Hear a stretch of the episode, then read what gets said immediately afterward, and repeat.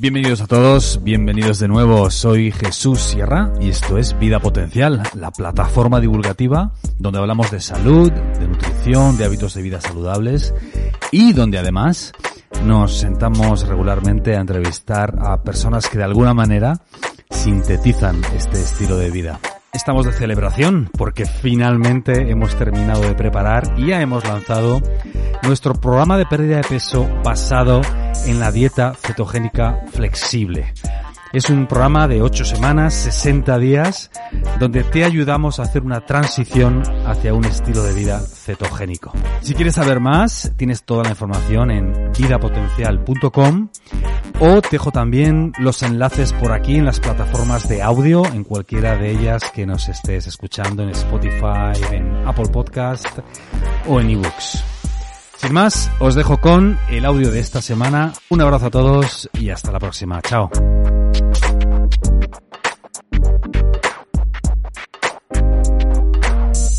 Antes de empezar a hacer ayuno hay que saber si se puede. Aunque el ayuno es una práctica segura y al alcance de la mayoría de personas, hay algunas excepciones que conviene respetar.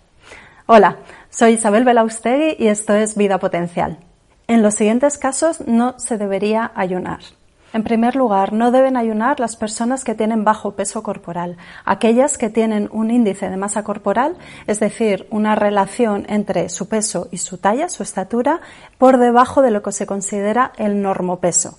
Esto viene a ser un 18.5. Las personas con un índice de masa corporal por debajo de 20 y desde luego las que están por debajo de 18.5 no deben hacer ayunos porque tienen pocas reservas. Cuando tenemos un bajo peso corporal y sobre todo un bajo porcentaje de grasa, nuestro cuerpo entra en un estado que se denomina de consunción en el que cuando se encuentra en situaciones de escasez consume sus propias proteínas, sus propios tejidos para poder tener el combustible necesario para sobrevivir.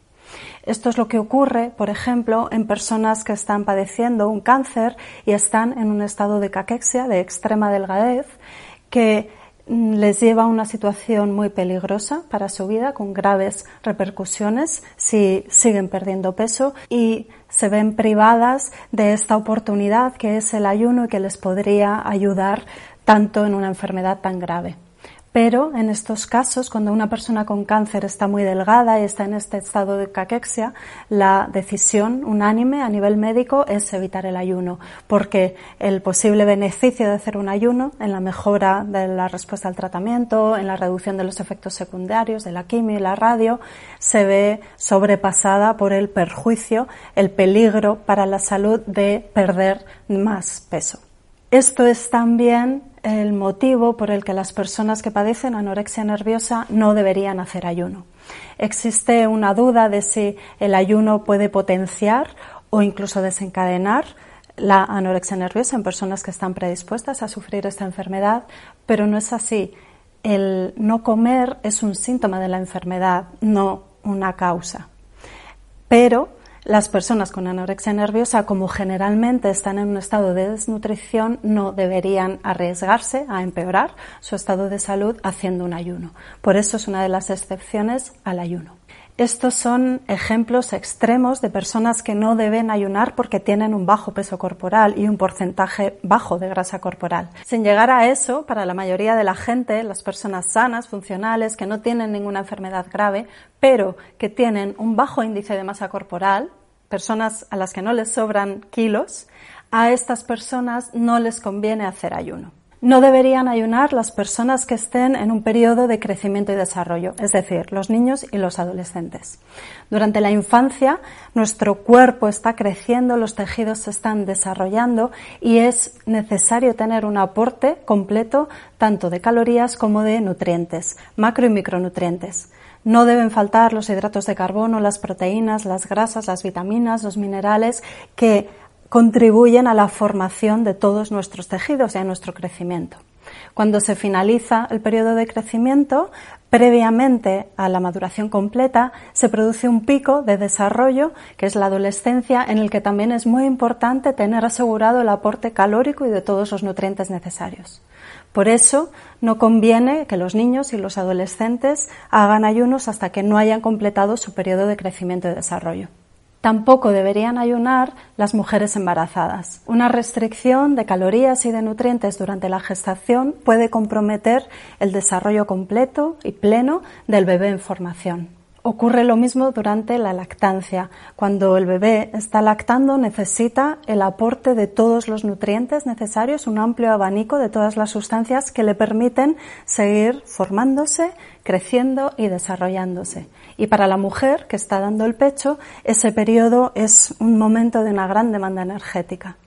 Lo que conviene en estos casos es no ayunar, tener un poco de paciencia y esperar a que se termine este periodo tan exigente y que puede ser tan comprometido para la funcionalidad plena tanto del bebé en formación como de la propia mujer gestante y lactante. El bajo peso corporal, la infancia, la adolescencia, la gestación, la lactación son los casos en los que no se debe hacer ayuno.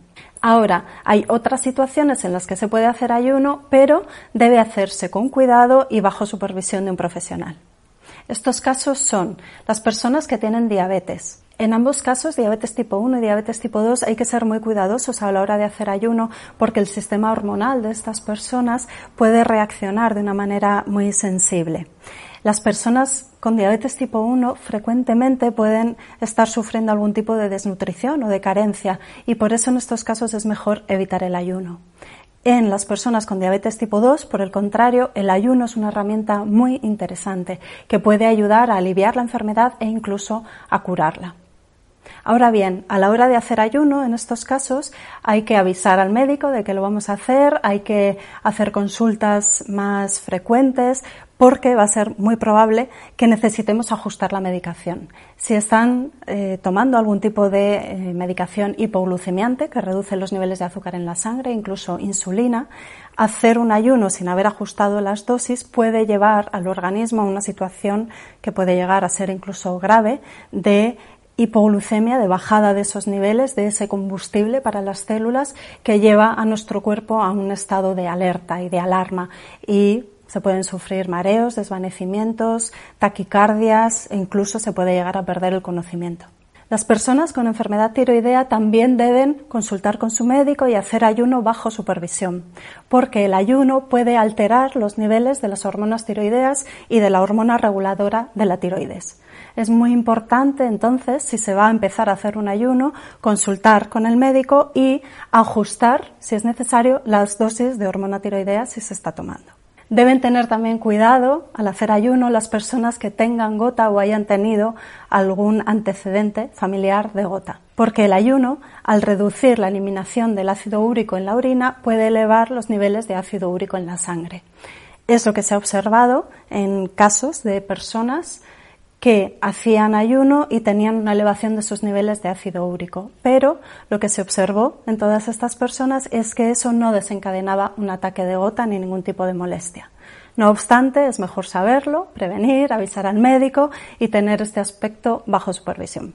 Deben tener cuidado también con el ayuno las personas que estén tomando alguna medicación o alguna suplementación, porque hay medicamentos y hay suplementos nutricionales que pueden causar problemas, molestias o daño a la mucosa digestiva cuando se toman en ayunas. En estos casos hay que personalizar, individualizar y matizar la prescripción de estos medicamentos y estos suplementos para que no causen ningún problema. Y por último, deben hacer ayuno con cuidado y preferiblemente con supervisión por un profesional las personas que sufren enfermedad por reflujo o reflujo gastroesofágico. Esa situación por la que ascienden los jugos ácidos, corrosivos, desde el estómago hasta las zonas altas, como el esófago o incluso la garganta, produciendo la irritación de la mucosa, sensación de ardor, de quemazón, carraspeo, tos. En muchos de estos casos, el tomar un alimento alivia la acidez del estómago y con ello mejoran los síntomas de la enfermedad por reflujo. Por eso al hacer ayuno va a faltar ese eh, equilibrador de la acidez y puede aumentar el malestar.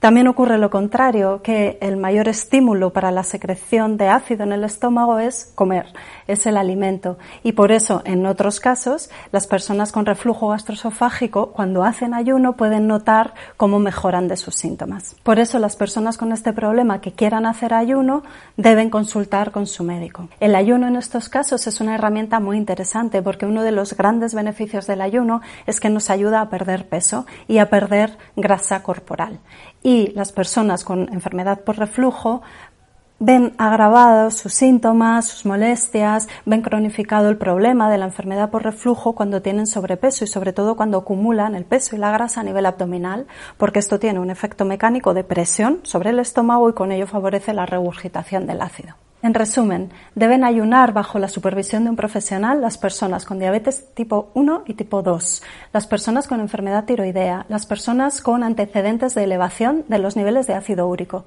las personas que toman algún tipo de medicación o suplementación y las personas con enfermedad por reflujo gastroesofágico. Para saber más sobre el ayuno y todos los temas de nutrición y estilo de vida que tratamos en Vida Potencial, os animo a que hagáis clic en el enlace a nuestra web vidapotencial.com que os dejo en la descripción del vídeo y el primer comentario. Espero que os haya gustado el vídeo, que sea de utilidad y que lo compartáis con las personas que penséis que se pueden beneficiar de ello. Muchas gracias por estar ahí. Hasta la próxima. Estamos de celebración porque finalmente hemos terminado de preparar y ya hemos lanzado nuestro programa de pérdida de peso basado en la dieta cetogénica flexible. Es un programa de 8 semanas, 60 días, donde te ayudamos a hacer una transición hacia un estilo de vida cetogénico. Si quieres saber más, tienes toda la información en vidapotencial.com o dejo también los enlaces por aquí en las plataformas de audio, en cualquiera de ellas que nos estés escuchando en Spotify, en Apple Podcast o en eBooks. Un abrazo a todos y hasta la próxima. Chao.